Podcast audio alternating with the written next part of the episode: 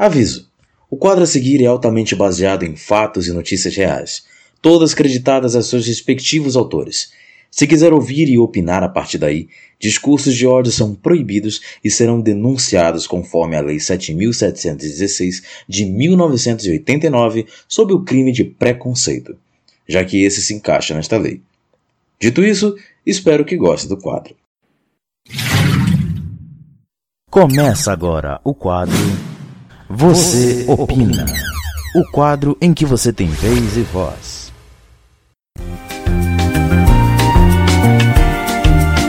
E aí, você ligada na Rádio Beyond, tudo bom? Aqui quem fala é Leandro Martins e estamos no ar com mais uma edição do Você Opina, o quadro em que você tem vez e voz. Desde a edição anterior que falei sobre racismo, decidi mudar um pouco o modelo do quadro não só com minhas opiniões, mas também usando fatos e notícias sobre o assunto. E o tema da vez é fanatismo religioso. Tá interessado em ouvir o que tem a dizer? Solta a vinheta e vamos lá. Você opina. Para começar, todo assunto, todo tema tem um conceito, certo? Decidi trazer um conceito específico sobre o tema. No caso, o conceito ético sobre fanatismo religioso. Pode-se definir o fanatismo como uma crença exagerada, uma adesão cega a uma visão de mundo ou doutrina, de tal modo que o fanático identifica sua crença com a verdade absoluta e se sente como um dono da verdade. Às vezes até pior, considera seu inimigo todos aqueles que não compartilham da sua fé. O fanatismo e a própria atitude, a própria atitude autoritária do fanático, a filosofia, a ética e a política contrapõem a, to a tolerância.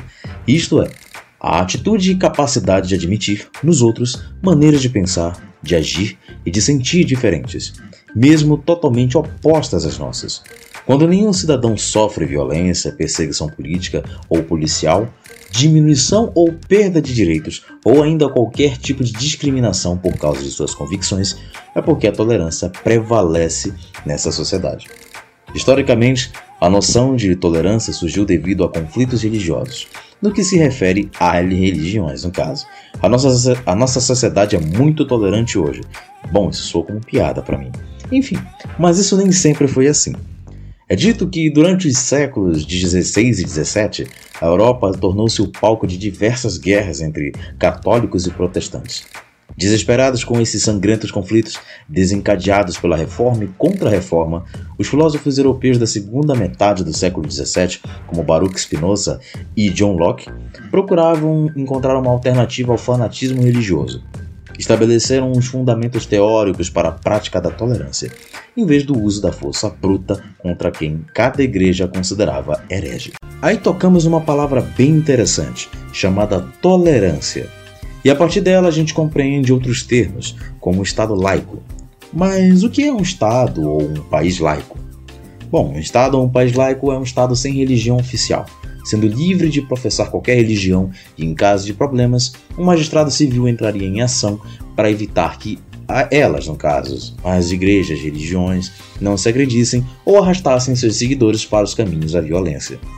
O Brasil ele é um Estado laico desde 1980 de acordo com o decreto número 119-A do dia 7 de janeiro do mesmo ano.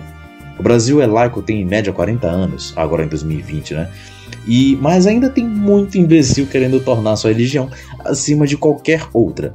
E, para provar meu argumento, vamos dar um passeio no tempo, indo até a Idade Média para falar sobre a Santa Inquisição. A Santa Inquisição era dirigida pela Igreja Católica Romana e foi criada no século XVIII, durante a Idade Média. Era uma espécie de tribunal religioso que condenava todos aqueles que eram contra os dogmas pregados pela Igreja Católica ou que eram considerados uma ameaça às doutrinas. Eles eram denunciados, perseguidos, julgados e condenados. Às vezes eram queimados vivos em praça pública, e a pena mais leve era a prisão temporária ou perpétua. E os perseguidos né, não poderiam saber por quem foram denunciados, mas poderiam dizer o nome de seus inimigos para que o tribunal averiguasse.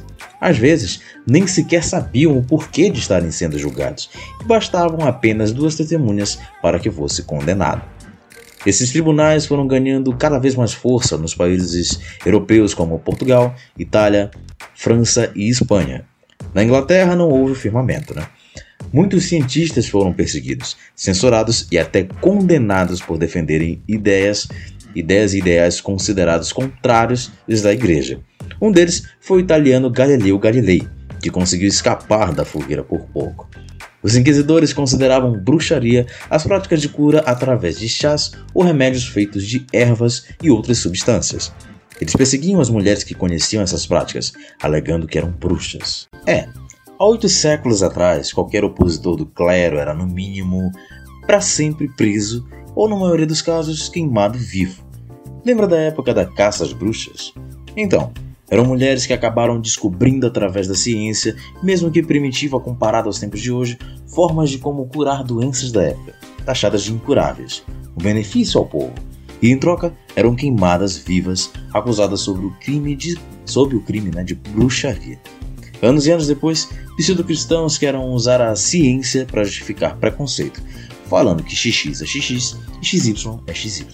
Não esqueçam, transfobia é crime. Se ainda não tá bom, se não te convenceu, eu tenho uma notícia mais atual para te contar. Nesse ano, uma menina de 10 anos foi estuprada pelo tio e engravidou devido ao ato cruel e repugnante. Devido à gravidez, um procedimento abortivo precisaria ser feito. Caso contrário, a criança morreria. O ponto aqui não é esse, e sim que a extremista bolsonarista Sarah Winter expôs o nome da criança e o hospital onde a criança faria tudo. E um círculo de abre aspas. Religiosos, católicos e evangélicos, fecha aspas, foi feito na frente do hospital, as impedindo de entrar e a chamando de assassina. Gostaria de lembrar que esse ato foi feito por causa de uma criança de 10 anos estuprada e traumatizada. Consegue entender o, fan o que o fanatismo, de qualquer forma, inclusive o religioso, pode fazer? fanatismo mata. Voltando de novo no tempo, lá nas grandes navegações, índios e pretos perderam seu próprio nome, idioma local, costumes, cultura e também a religião, por serem catequizados, duvido que espontaneamente, pelos padres jesuítas. O resultado? Bom, o cristianismo é uma das doutrinas barra religiões mais fortes presentes aqui no Brasil, e se sabe muito pouco ainda sobre a cultura da época, perdida graças à evangelização dos indígenas. Diz razões, motivos ou justificativas para tais ações. É muitas vezes dito que está na Bíblia. Mas o que é a Bíblia?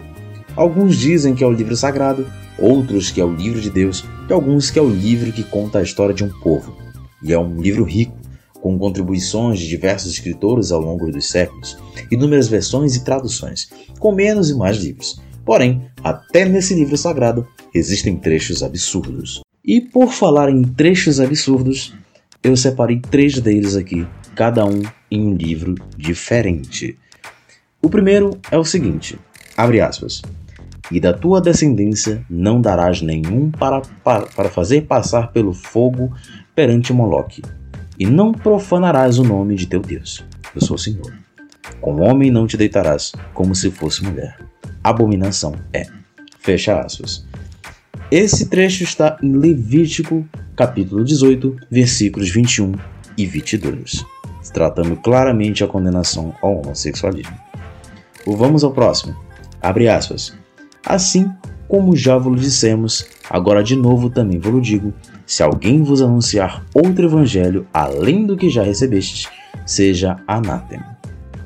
Esse trecho está no livro Gálatas, capítulo 1, versículos 8 e 9 tratando totalmente da intolerância religiosa, em que se você receber outro evangelho além do que já recebestes, uh, seja anátema, seja anátema, perdão, excomungue-o, vamos dizer assim. É, é, basicamente esse o significado de anátema, tá?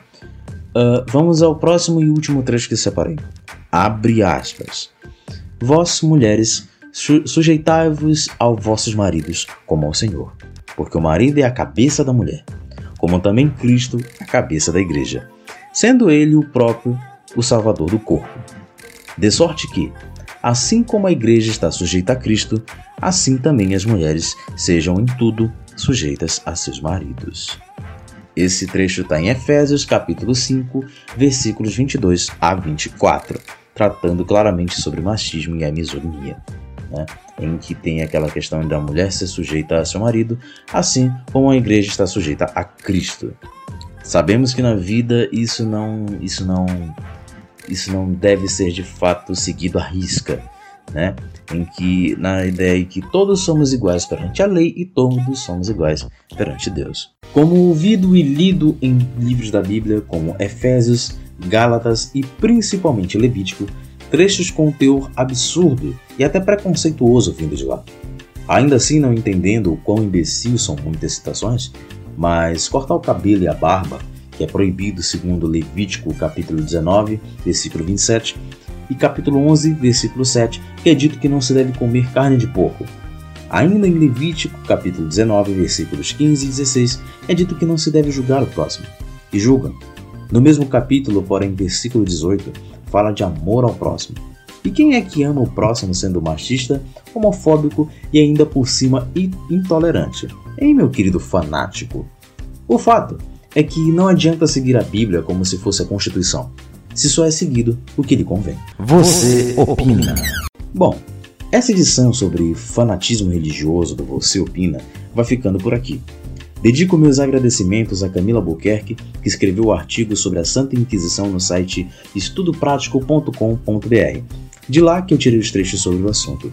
Também agradeço a Antônio Carlos Olivieri, que escreveu sobre o ponto de vista ético sobre o fanatismo religioso, que está na aba Educação do site da UOM.